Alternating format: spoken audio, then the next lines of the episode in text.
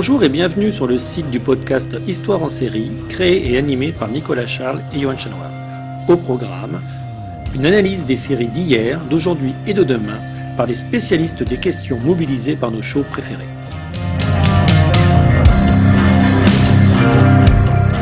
Histoire en série, c'est le podcast qui met en relation histoire, sciences humaines et séries.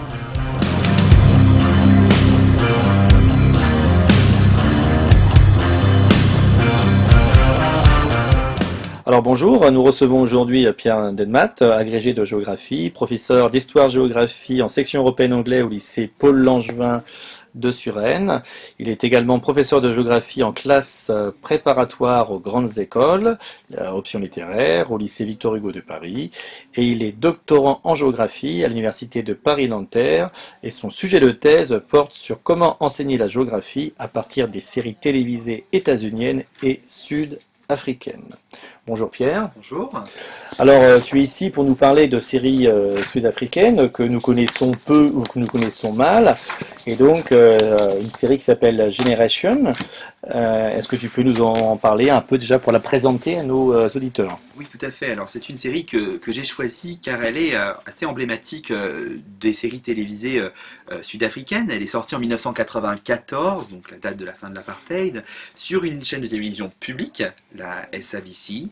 Euh, et c'est une série qui a connu euh, une, grande audience, puisqu'on a à peu près 7 millions de téléspectateurs euh, devant chaque épisode en moyenne. Donc c'est un des plus gros succès en fait, de la télévision sud-africaine. Alors en fait, c'est une série qui est assez intéressante parce qu'elle présente la classe moyenne noire qui parle anglais. Et en fait, elle est un petit peu en cela représentative de l'émergence du pays. Euh, en voyant donc ces populations noires qui euh, donc ont réussi socialement et vivent un peu à l'occidental, euh, en dehors des townships, et qui donc en fait voilà, représentent cet espoir de la population noire en Afrique du Sud de, de, gagner de l'argent et de voilà, d'être au même rang que les populations blanches assez riches en Afrique du Sud. Alors nous sommes tous les deux convaincus euh, de la nécessité euh, d'utiliser les séries soit comme document historique, soit comme document géographique dans nos classes. Donc je ne te poserai pas la question euh, pourquoi étudier les séries sud-africaines, mais comment étudier en classe les séries sud-africaines? Alors, comment étudier les séries? Sud-africaines Alors déjà, je pense que c'est, on pourrait même se poser la question de pourquoi l'Afrique du Sud. D'abord, c'est décentrer le regard, hein, c'est montrer d'autres formes, d'autres séries aux élèves, leur montrer qu'il y a des séries en Afrique. C'est aussi, je pense, culturellement assez intéressant de montrer que on peut sortir un petit peu de cette vision occidentalo-centrée euh, de la télévision, etc. Euh, et comment l'étudier? Eh bien, je pense qu'il y a plusieurs entrées hein, euh, dans nos programmes qui nous permettent de le faire. on peut penser à habiter une métropole en sixième, le programme sur l'Afrique australe en, seconde, ou même, si on veut, quand on étudie les villes mondiales ou la métropolisation en quatrième et, en première. Voilà, il y, a, plusieurs possibilités pour étudier une série sud-africaine euh, et, je pense euh, même, euh, c'est une façon voilà, de, bien montrer que l'Afrique n'est pas que le continent du, mal développement ou du sous-développement, mais qu'on a aussi de la richesse en Afrique du Sud, ou en Afrique de façon générale, de, des gens qui réussissent socialement, etc. Et donc c'est, je pense, aussi un peu une façon de sortir de cette représentation qu'on peut avoir, notamment en Europe, mais de façon en général dans le monde entier, sur une vision pessimiste de l'Afrique et pourtant une vision complètement erronée aujourd'hui avec euh, voilà, l'émergence d'un continent et fortiori en Afrique du Sud, un pays qui a émergé déjà.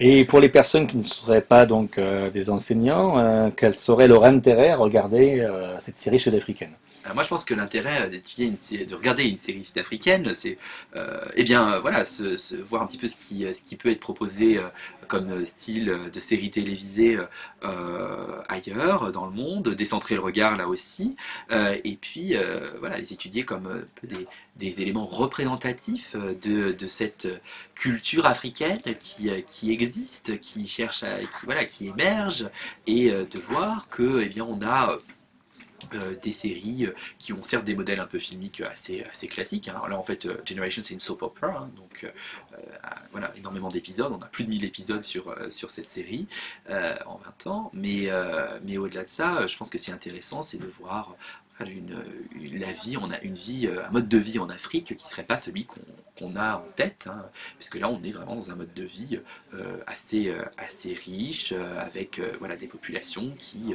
euh, ont des préoccupations très proches des nôtres, et donc là c'est aussi une façon de voir que en Afrique, on vit, euh, on vit normalement, et euh, si on prend les concepts européens, et en tout cas on a une vie pas si éloignée que ça euh, de notre vie en Europe, euh, en tout cas en Afrique du Sud. Et donc là je pense que c'est aussi une façon de, bien voir que non, l'Afrique n'est pas euh, que le pays des pauvres, le continent des pauvres. Alors a priori, c'est pas une série qui est destinée à un public occidental. Alors quel est le public visé donc par les producteurs euh, de Generation? Alors, moi je pense que le public visé, c'est quand même euh, la population noire euh, sud-africaine, et je dirais de façon générale de l'Afrique anglophone, euh, puisque la série est tournée en, anglais. Alors, surtout une population sud-africaine, parce que c'est une série qui est diffusée sur la chaîne publique sud-africaine, SABC One. Donc, en cela, elle est surtout sud-africaine. Je rappelle hein, que 80% de la population sud-africaine est noire, donc sur le dernier recensement. 8% est, est blanche hein, et euh, 8% euh, est ce qu'on appelle colored, donc c'est-à-dire euh, métis, hein, euh, donc c'est des, des restes de, la colonisation. Euh, et puis après, euh, voilà, les derniers pourcentages, c'est les, asiatiques euh, et puis les indiens. Et donc, ce qui a, cette, vraiment, moi je dirais que c'est une population noire, et surtout en 1994, quand la série est, sortie, c'était une population noire qui a donc voilà, été en attente d'un changement, d'un changement radical, d'une nouvelle Afrique du Sud, comme disait Nelson Mandela, et qui a, qui espérait, voilà, profiter du développement, euh, sortir des inégalités euh, et, euh, et donc se hisser au même rang que les blancs qui ont pendant des années concentré euh, la richesse et détenu toute la richesse en Afrique du Sud. Il y a donc un horizon d'attente dans cette série. Oui, il y a clairement un horizon d'attente, c'est certain. Euh, moi, je pense que l'horizon d'attente, c'est euh, voilà cette cette question de de, de- du gain, de la richesse et et et puis bah, tout un tas d'espoirs qui sont euh, formulés à la fin euh, à la fin de cette période d'apartheid où cette population euh, noire est, rêve à l'époque de changer les choses, je pense. Et donc, on- quand on parle de série, hein, on parle bien sûr de production, de réalisation, de lieu de tournage, mais on, parle, hélas un peu moins, de réception. Alors, comment cette série a été reçue en Afrique du Sud? Alors, comment elle a été reçue? Alors, je, j'ai pas, euh, c'est très difficile d'étudier la, la réception de façon générale d'une, série. Euh, je dirais que la réception, si on prend euh, juste des chiffres, elle a été euh, donc euh, plébiscitée, hein, 7 millions de téléspectateurs en moyenne, euh, sur une population de moins de 60 millions d'habitants, hein, donc c'est, énorme. Euh, vraiment une, donc une réception, euh, voilà, un intérêt euh, avec euh, donc des, gens qui regardaient tous les soirs euh, la, série, ça c'est certain. Euh, moi, j'ai étudié euh, la réception euh, plus dans les écoles, donc auprès de, de- de populations euh, scolaires euh, d'une quinzaine d'années à peu près. Euh, et euh, ce qui est intéressant à la réception là, c'est de voir un petit peu les réactions différenciées qu'on va avoir euh, au- donc, euh, entre, en, en fonction des élèves. Et donc, si on prend des élèves blancs des écoles assez riches euh, de, Johannesburg, notamment les quartiers nord, on va avoir voilà des, des, ré- des- des réactions qui vont être mais c'est pas exactement c'est pas la réalité des choses les inégalités restent il y a très peu de noirs qui ont réussi en, en Afrique du Sud et puis de l'autre côté si on si on interroge plutôt si on va dans les écoles de Soweto on va avoir là plutôt une réaction assez enthousiaste en disant mais oui euh, bien sûr on peut réussir. Et toujours un peu cet, cet- cet espoir. Pourtant cet espoir il s'est euh, aussi un peu euh, je dirais euh, c'est un petit peu changé, c'est un peu émoussé au fur et à mesure, au fur et à mesure de, euh, de- des années, puisque ça fait 25 ans que l'apartheid est- est- a été arrangé, et en fait, euh, on se rend compte que quand même les populations noires restent les populations pauvres en Afrique du Sud. Donc, euh, donc voilà, mais c'est vrai qu'un horizon, y a- là, il y a clairement une réception différenciée en fonction des différents publics qu'on peut, qu'on peut avoir en Afrique du Sud. Alors, malgré l'échec, on va dire, l'échec, la lenteur de- des changements, des mutations, euh, on peut quand même dire que cette série euh, est une série sur l'émergence de l'Afrique du Sud dans l'économie mondiale et mondialisée. Clairement. c'est la série emblématique, je dirais, une des séries emblématiques de cette émergence. Euh, donc c'est vrai, hein, il faut peut-être revenir rapidement sur l'émergence de l'Afrique du Sud, donc euh, un pays qui a été considéré comme émergent euh, un peu plus tardivement que ses, euh, acolytes, que ce soit la Chine, le Brésil, l'Inde notamment. Une émergence qui, est, qui peut être discutée aujourd'hui, parce qu'en fait, c'est vrai, hein, l'Afrique du Sud a connu une très très très forte croissance à la fin des années 90 et au début des années 2000. Malheureusement, la crise de 2008 a- les a frappés très, très fort, avec une forte récession à cette époque-là. Et puis, depuis, eh bien, une croissance qui est très limitée, près 3% par an en, à partir de 2009, et ça, s'est même, ça a même diminué encore, hein, puisque euh, on, a une, on a une croissance qui a été de, de moins de 1% en 2016, par exemple, 0,6%, 1,3% en 2017. Donc voilà, des chiffres qui sont assez révélateurs d'une euh, bah, d'une machine économique qui est relativement en panne en Afrique du Sud aujourd'hui. Donc euh, on est un pays qui, on a un pays qui, s'est, euh, qui est clairement euh, beaucoup plus développé que d'autres pays en Afrique, avec des infrastructures euh, assez importantes, des infrastructures routières de qualité, des villes qui se sont fortement développées avec des centres d'affaires, etc. Des, aussi un habitat qui a changé avec énormément de construction de lotissements privés en périphérie des villes et qui sont euh, d'ailleurs des lieux de résidence euh, des populations noires aujourd'hui, hein, qui populations noires qui rêvent d'avoir euh, une, une ville, de vivre dans une maison euh, autre que dans un township. Euh, mais en fait, aujourd'hui, voilà, une sorte de, émergence qui, euh, malheureusement, ne touche pas tout le monde. Alors, c'est vrai que c'est un peu le cas dans tous les pays émergents, mais euh, actuellement, et c'est d'ailleurs un petit peu euh, le message qu'on peut retrouver dans la presse en Afrique du Sud ces dernières années, c'est euh, eh bien, est-ce que l'Afrique du Sud n'est pas arrêtée euh, dans son développement et est-ce qu'elle ne va pas stagner, en fait, ce statut d'émergent, mais euh, n'ira pas vers les pays développés? Alors, euh, quels sont les phénomènes géographiques, au-delà peut-être de ce moment de stase, hein, de la croissance économique, quels sont les phénomènes géographiques que cette série nous permet d'entrevoir? Alors, euh, on peut voir euh, plusieurs choses dans cette série.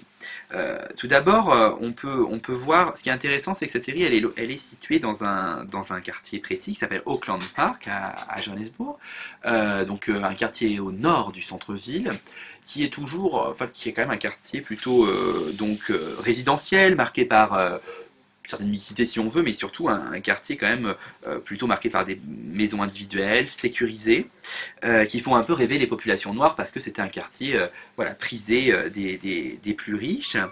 Et, donc un quartier de classe moyenne, pas, un quartier très aisé comme on peut avoir plus au nord encore, comme à Hyde Park ou à Parktown, mais donc un quartier euh, assez emblématique euh, quand même de cette émergence et donc de ces populations euh, qui s'installent dans des, quartiers sécurisés de maisons individuelles. Donc ça c'est la première chose.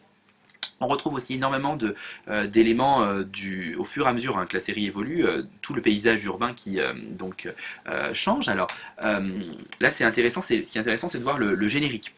Euh, le générique est assez intéressant dans ce domaine-là parce que euh, en fait, on a dans les premiers épisodes une, une ville qui est pas du tout représentée. C'est-à-dire qu'on est vraiment sur la soap opera qui est euh, localisée certes, mais on ne sait pas où on est exactement et puis on voit pas trop l'espace. Et puis dans les années 2000, là, on a un générique qui évolue et qui met en scène énormément de types d'espace. Alors, on peut voir plein de choses. On peut voir notamment le, la skyline du, centre de Johannesburg, qui est une, euh, effectivement assez haute, euh, etc. Alors je dirais que c'est intéressant parce que ce centre-ville, il, marque aussi l'émergence euh, par plein d'aspects, mais les effets plutôt négatifs de l'émergence, puisque on avait un quartier qui réservé aux blancs à l'époque, pendant l'apartheid, et donc quartier riche qui concentrait les sièges sociaux, les activités économiques, etc. Aujourd'hui, c'est un quartier qui est délaissé par les populations blanches, où les populations noires résident, avec donc une forte taux de, etc. Et donc, on a un quartier qui est bah, pas déclassé, mais qui aujourd'hui est en difficulté avec une architecture qui est certes très mondialisée, avec euh, très verticale, mais d'un autre côté qui est aussi, si on regarde la réalité des choses, pas dans la série, mais dans la réalité des choses, on a euh, voilà, des, bâtiments qui sont pas en très bon état, etc. Euh, donc ça, c'est un premier élément. Ce qu'on voit aussi dans le, générique des années 2000, c'est on voit apparaître Soweto, par exemple, avec ses tours, les Orlando Towers, qui sont des tours assez emblématiques parce que ce sont des tours qui ressemblent un petit peu à des cheminées de centrales nucléaires. Alors en fait, c'était des, systèmes de refroidissement pour une centrale électrique qui existait à l'époque de l'apartheid. Et cette centrale électrique, elle était dans Soweto, mais elle alimentait les quartiers blancs. Donc elle est, et on la voyait tout Soweto, on la voit tout Soweto. Donc c'était un petit peu représentatif et emblématique de cette domination des blancs sur les noirs.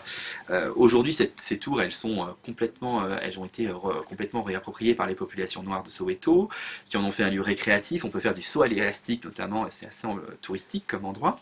et donc là, c'est aussi une façon de faire rentrer Soweto, de faire rentrer les townships dans la série. Donc ça, c'est aussi euh, un élément marquant de l'émergence, puisque, euh, eh bien, oui, ces quartiers euh, qui étaient réservés aux Noirs ont connu une évolution.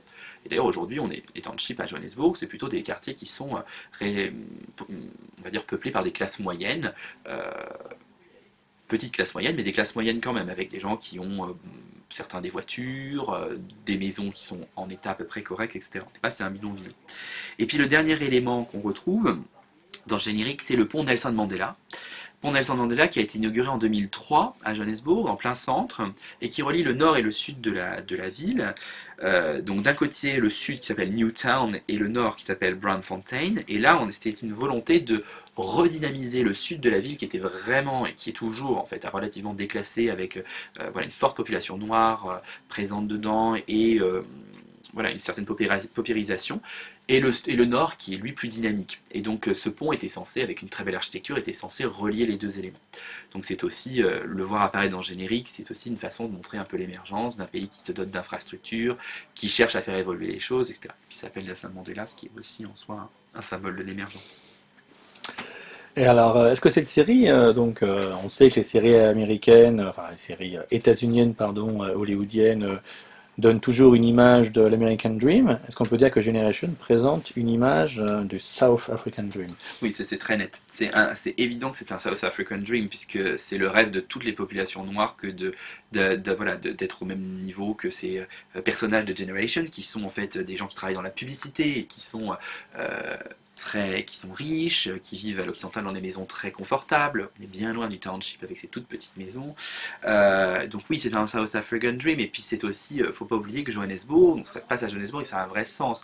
Johannesburg, c'est la ville, euh, faut pas oublier que son surnom c'est Egoli, donc la City of Gold, la ville de l'or. Johannesburg a été créé dans les années à la fin, enfin en 1800, dans les années 1890 en fait, sur une mine d'or. Et donc ça a toujours été cette ville des chercheurs d'or, cette ville où, et alors aujourd'hui il n'y a plus d'or certes, mais on vient chercher de l'argent à, Johannesburg. Et donc il y a toujours ces populations qui rêvent de Johannesburg, qui rêvent d'y faire fortune qu'elles soient sud-africaines ou aujourd'hui aussi hein, beaucoup de, euh, venus des pays voisins, notamment zimbabwéennes et, et, et, botswaniennes, on a donc des populations qui immigrent, euh, vers, euh, vers Johannesburg et qui rêvent de faire fortune. Et donc qui rêvent finalement d'atteindre ce, ce, statut de classe moyenne, comme on peut le voir dans Generations. Donc ça, c'est, je pense, en ça vraiment un élément du South African Dream. Ah, tu peux nous rappeler très brièvement ce que c'est qu'un township? Oui, bien sûr. Le township, en fait, c'était des quartiers qui ont été créés euh, par l'État, hein, euh, donc euh, dans les années 50, au moment de l'apartheid, où on, faisait donc résider les populations noires. ces populations, elles ne pouvaient résider que dans ces quartiers-là. et donc, ce ne sont pas des quartiers de bidonville, hein, ce sont des maisons en dur, qui sont donc qui, sont d'ailleurs propriétés des, populations vivent. Euh, euh, et, donc ces townships, ils ont été très longtemps exclus, hein, puisque par exemple Soweto était à 25 km au sud euh, de Johannesburg, donc un quartier qui est vraiment au loin de la ville, on les avait exclus au maximum, et il n'y avait pas de possibilité, de, quand on était noir, d'aller dans d'autres quartiers. Donc là, c'est vraiment le, type de quartier qui est emblématique de l'Afrique du Sud, et pas de l'Afrique tout court, mais de l'Afrique du Sud, pour des raisons politiques. Donc, c'est une série qui, témoignait des difficultés, on va dire, euh, anciennes de l'Afrique du Sud, qui témoigne peut-être euh, aujourd'hui des difficultés euh, contemporaines, d'autant que c'est une série qui a 20 ans. Donc, en 20 ans, j'imagine que l'image et ce qu'on voit dans l'image a énormément changé. Oui, l'image a changé. L'image a changé, je disais, déjà, avec ces townships qui font leur apparition. dans, la série au fur et à mesure. donc ça, en, soi, c'est déjà un élément important. Alors, je dirais que la vie, des la vie qui est décrite de ces personnages, elle n'a pas beaucoup changé. En soi, c'est toujours ces populations, classe moyenne noire qui ont réussi, ça, ça n'a pas changé. En revanche, ce qui a changé, et ce qui est assez intéressant, et ça c'est plus à voir dans la, dans la suite de cette série qui, en fait, à partir de 2014, a été arrêtée, a été, on a, elle a été reprise, s'appelle Generation de Legacy. Et là, en fait, The Legacy, c'est vraiment le, cette, cette, euh, cette émergence, elle est, elle est, on la retrouve dans cette série euh, avec euh, là, on peut même voir apparaître un autre township qui s'appelle Alexandra, qui est tout au nord de la ville. Et Alexandra, c'est vraiment un township qui est encore aujourd'hui marqué par une très très forte paupérisation, euh, qui, est, euh, qui fait face au, nouveau quartier d'affaires qui s'appelle Santon, qui est un quartier au nord de la ville, qui lui est euh, normalement, on dit, euh, le quartier le plus riche d'Afrique. Euh, et pas rare d'y voir circuler des voitures de grand luxe donc dans tout ce quartier. Et Alexandra est juste à côté. Et, et donc là, c'est intéressant de voir que la série va vers ces quartiers alors qu'on n'y allait pas avant. C'est une forme d'ouverture finalement et de, on pourrait dire de perméabilité entre les quartiers, même si c'est un peu idéalisé parce que euh, on reste avec une ville extrêmement fragmentée à Johannesburg et des quartiers qui restent quand même soit, euh, blancs, soit noirs, en tout cas, ou alors à minima des quartiers riches et des quartiers très pauvres et qui n'ont pas beaucoup de liens entre eux. À tes côtés, on retrouve un peu ce qu'on trouve dans les romans. euh, je trouve que c'est Deon Meyer hein, qui est spécialisé euh, sur les romans policiers qui se passent dans l'Afrique du Sud euh, après l'apartheid. On retrouve donc ces problèmes de sécurité, ces problèmes de ghettoisation, de fragmentation de l'espace urbain. Et donc il y a véritablement une sorte d'effet vérité en fait à cette série. Oui, alors euh, dans, Gen- Generation certainement, mais dans d'autres séries encore plus. euh, Il y a d'autres séries qui ont montré hein, ces questions de sécurité, ou alors qui les ignorent aussi, parce que c'est vrai que dans Generation au départ on n'en parle pas de cet aspect sécuritaire. Alors peut-être parce qu'on espérait qu'il allait se gommer, et en fait pas du tout. Euh, mais euh, c'est certain, alors on, on note quand même dans un- une autre série qui a été très marquante pour l'Afrique du Sud dans les années 90 qui s'appelle Egoli. Donc là pour de bon c'est Johannesburg, the City of Gold, The Place of Gold, je crois que c'est le sous-titre. Euh, dans, un des génériques, on trouve euh, deux, femmes blanches qui sont prises en otage dans une voiture par un noir avec, un, avec une arme à feu. Euh, et là, c'est assez, emblématique et c'est vrai que ça, c'est les travaux de Myriam Housset qui travaille sur l'Afrique du Sud et qui montre que dans les représentations, hein, c'est toujours l'homme noir qui va être le responsable de l'insécurité, qui va être la figure dangereuse. Et, euh, et c'est vrai que cette question sécuritaire, finalement, elle est assez tue dans les, dans les séries, et en même temps, elle est là. C'est-à-dire que les populations sud-africaines le lisent, le voient, en, en- le voient parce que euh, il y, avait par exemple une autre série qui a été, très, qui a été assez populaire qui s'appelle Rhythm City, qui existe encore aujourd'hui, où on voit dans le générique euh, une, euh, une, jeune, une jeune fille noire qui circule dans un taxi collectif, donc c'est le mode de transport assez répandu en Afrique du Sud, et notamment à Johannesburg, qui circule en plein centre-ville la nuit. Et euh, je parlais hein, de l'étude que j'ai faite avec les élèves, les élèves dans les salles de classe disent mais c'est n'importe quoi. Jamais on le ferait ça, jamais on irait dans le centre-ville de nuit, c'est trop dangereux. Et donc là, en fait, il y a un peu, les séries seraient un peu le, on disait, on parlait d'horizon d'attente, finalement, ce rêve d'une Afrique du Sud unie, sans insécurité, etc. Et au contraire, les populations, elles, qui voient ces séries, elles, elles disent, ben non, euh, ce n'est pas ça. Euh, en tout cas, les populations qui vivent à Johannesburg le ressentent. Donc, euh, question sécuritaire qui, euh, qui existe. euh, Generation est située dans, voilà, les maisons qu'on voit sont sécurisées dans des, euh, voilà, avec des, grilles électrifiées, etc., pour pas qu'il y ait d'intrusion. Mais d'un autre côté, on, ne voit pas exactement la réalité de cette insécurité qui est en fait quotidienne à Johannesburg, et en fait les populations se méfient quotidiennement de ce qui pourrait leur arriver, d'une intrusion dans leur maison, d'une prise d'otage, d'une attaque à main armée, etc. C'est un peu le contraire des séries, on va dire, des séries euh, hollywoodiennes où on voit souvent des quartiers, on va dire, défavorisés ou des quartiers où, qui cumulent des difficultés économiques et sociales. Bon, je pense par exemple à la série euh, Chicago euh, PD Blue. Là, euh, on multipliait les images du centre-ville et les images de quartiers euh, plus compliqués. Mais je pense également aux, aux séries euh, policières françaises, donc à une autre échelle, bien évidemment, où par contre on voit de temps en temps les banlieues oui, mais on assiste beaucoup sur des phénomènes de criminalité, de délinquance, etc. Donc en fait, c'est une série qui, est vraiment particulière dans le paysage des séries, on va dire mondiales. Oui, je pense que c'est vrai que cette question des... Il n'y a pas, euh, à ma connaissance, de séries sud-africaines qui ne se déroulent que dans un township ou dans un quartier défavorisé. Euh, parce que je pense pas que ce soit ce qui est attendu par, euh, les, par les, téléspectateurs. Et c'est vrai que pour l'instant, on retrouve pas énormément, mais un petit peu parfois, mais cette, espèce de, valeur, de signification qu'on attribue à un quartier. Et donc là, on parlait des séries françaises. euh, où c'est vrai que la banlieue serait, euh, ces quartiers de grands ensembles seraient les quartiers de la criminalité la plus forte, etc. Euh, et c'est vrai que là, on, ça, on, l'a moins en Afrique du Sud, parce que c'est pas ça qui fait rêver, et puis parce que, encore une fois, on est sur un, série, sur un type de série qui est particulier, c'est la soap opera. Donc on est bien aussi sur une... Voilà, c'est un peu comme Plus belle la vie finalement. On cherche à faire rêver les populations euh, tous les soirs, euh, ou en tout cas régulièrement. Euh, et donc ces populations-là, elles ne veulent pas forcément être confrontées à leur quotidien, puisque n'oublions pas que Generation est surtout regardé par des populations dans les townships. Et est-ce qu'on retrouve, en termes vraiment de structure narrative, d'épisodes, on va dire, ou de montage, euh, tous ces éléments que l'on trouve dans les séries états-uniennes, à savoir la signature visuelle pour repérer un quartier, un monument emblématique qui permet de fixer la diégèse tout de suite à des personnes qui ne connaissent pas forcément toute l'intégralité de la ville de Johannesburg. Alors un petit peu, un petit peu à Generations de plus en plus, en fait au fur et à mesure euh, que la série euh, a évolué, oui, on a vu apparaître la, ville, peu hein, quand même, c'est surtout tourné euh, à, à huis clos dans une, maison, un peu euh, version feu de l'amour.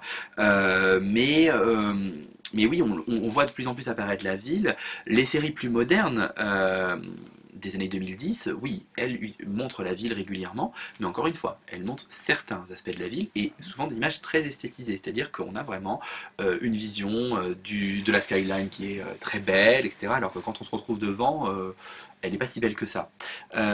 Donc oui, on voit on voit l'espace, mais on a beaucoup quand même, beaucoup en Afrique du Sud et beaucoup plus, je dirais, que dans les séries américaines ou les séries françaises, de en fait, on a des espaces, mais parf- parfois pas localisés. C'est-à-dire qu'on va voir un quartier, on va pas savoir où il est. Et d'ailleurs, toute une difficulté pour, euh, pour les chercheurs hein, de, de, voilà, de localiser vraiment euh, l'action, où se déroule-t-elle. Euh, et ça, c'est pas, c'est pas évident toujours de, de le repérer. En fait, on repère juste, voilà, c'est un quartier résidentiel avec des maisons plutôt aisées, bourgeoises, etc. Ou c'est un quartier défavorisé. Et puis c'est tout. C'est un peu une série hors sol en fait. Beaucoup. Et alors, euh, donc, euh, on a parlé euh, d'émergence, on a parlé de désillusion par rapport à cette émergence dont les fruits se font attendre. Est-ce qu'on peut dire quand même qu'il y a un agenda politique euh, qui est mis en scène par cette série? D'autant, comme tu le disais euh, à plusieurs reprises, cette série a été produite par une chaîne publique. C'est donc pas une série, enfin une série, pardon, sur une chaîne privée euh, qu'il faut payer, où il faut s'abonner, donc qui sélectionne déjà par définition sa clientèle. Donc, est-ce qu'il y a un agenda politique? Et si oui, lequel? Alors, l'agenda politique, c'est toujours difficile de le, définir parce qu'en plus, dans cette période d'émergence, euh, je pense que voilà, les autorités avaient peut-être aussi d'autres éléments à penser que ce. Et puis voilà, face à la, fin de l'apartheid, il y avait d'autres choses à penser.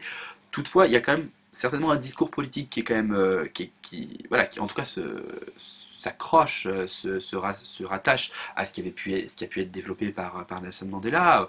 Euh, euh, et puis même, par, on peut penser à, Desmond Tutu qui a parlé de, Rainbow Nation, de Nation Arc-en-Ciel. Oui, il y a clairement une volonté de montrer que aux populations noires que c'est possible, qu'il y a une possibilité, qu'il y a des espoirs à avoir et que euh, on va en finir avec les inégalités. Donc c'est bien là, en tout cas, on se rapproche du discours de Nelson Mandela, d'en finir avec les inégalités. Donc en cela, oui, c'est certainement un, agenda politique ici. Alors, une petite question hein, qui, sortira un peu de l'ép- de l'épure avant de conclure. Euh, tu as dit que cette série euh, s'adressait donc à un public noir, à une classe moyenne en formation ou à une population qui aspire un jour à rejoindre la classe moyenne. Est-ce qu'il existe des, séries euh, africaines, c'est-à-dire que pour les, on va les blancs d'Afrique du Sud, qui leur est destinée avec uniquement donc euh, où on parle afrikaner, où on voit euh, cette minorité blanche qui a qui essaye de comment dire, de, s'en tirer de cette transition où elle a perdu son prestige, sa précédence sociale, etc. Est-ce qu'on voit ça? Alors il en existe, il en existe, elles sont, anciennes. Euh, il en existe euh, une euh, dont j'ai perdu le nom, qui, euh, qui a été produite dans les années 70 en fait et qui euh, donc qui, où on parle euh, afrikaans dessus dedans Euh, elles ont elles pas aujourd'hui il y en a plus je crois de, de séries où on parle que afrikaans alors ça s'explique pour plein de raisons effectivement hein, les afrikaners sont de plus en plus bah, concurrencés hein. d'abord par les lois on peut appeler raciales hein, en Afrique du Sud, puisque aujourd'hui, pour avoir un emploi en Afrique du Sud, ce sont les populations noires qui sont, pris- qui sont choisies en priorité. Euh, S'il y a deux personnes qui euh, candidatent à un poste, ce sera le noir qui sera choisi. Euh, et donc, les populations blanches sont pour certaines en difficulté, pas toutes, il ne faut pas non plus euh, exagérer. Euh, et puis parce que l'anglais a quand même pris le pas sur beaucoup de choses. Alors c'est vrai hein, que cette, euh, cette langue afrikaans, elle est défendue hein, par ces blancs qui donc vraiment la pratiquent, cherchent à la, à la, à la montrer. Mais c'est vrai que le problème, c'est que cette langue, elle est parlée par très peu de gens aujourd'hui en Afrique du Sud, alors que l'anglais, tout le monde le parle, ou quasiment. En tout cas, c'est la langue qui est enseignée à l'école. Donc c'est sûr qu'en termes de public visé, eh bien euh, l'anglais est privilégié. En revanche, il y a des séries en zoulou, Euh, donc des séries en langue, euh, bah, dans, une des langues, une des, langues officielles sud-africaines, et donc pour la, destination évidemment des populations noires qui parlent zoulou, ils parlent pas tous zoulou. Et tu as pu en avoir Alors j'ai pu en voir, j'ai aperçu, mais j'ai pas compris euh, malheureusement. euh, mais c'est un petit peu le même modèle en revanche. Euh, c'est la soap opera où on parle, voilà, c'est la vie d'une famille ou d'amis qui vont, voilà, qui évoluent au fil du temps. Quoi. Mais c'est finalement, je suis pas sûr que le message soit si différent, même si je ne l'ai pas compris, je suis pas sûr que le message soit si différent des séries anglophones.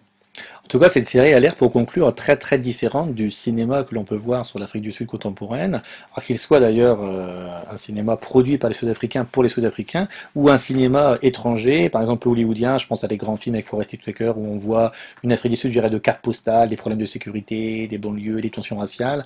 Cette série euh, s'éloigne complètement de, euh, on va dire, de ce registre, de ce champ esthétique et narratif. Oui, c'est vrai. Bah d'abord parce que elle est quand même à destination d'un public africain.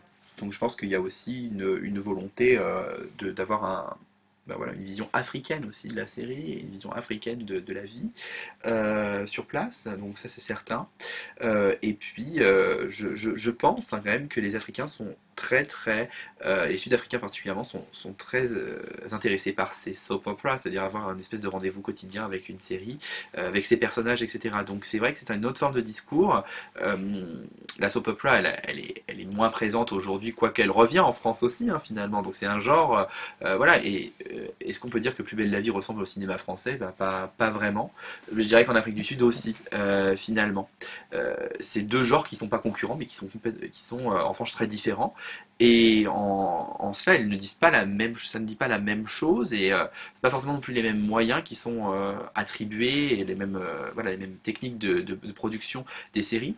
Euh, voilà, en Afrique du Sud, non plus, les séries, elles sont encore beaucoup produites sur place, dans les quartiers. Il n'y a pas de forcément de décor de carton, il n'y a pas de décor de carton pâte comme on peut voir avec des séries hollywoodiennes. Je pense à, je sais pas, Desperate Housewives par exemple. Et donc, euh, on a vraiment une- encore une vision assez, euh, assez euh, terre à terre et euh, qui vient des populations sud-africaines qui montrent leur, leur vie. Alain Pierre, je te remercie de nous avoir fait voyager un peu avec cette série sud-africaine qu'on va s'empresser de regarder. Merci beaucoup.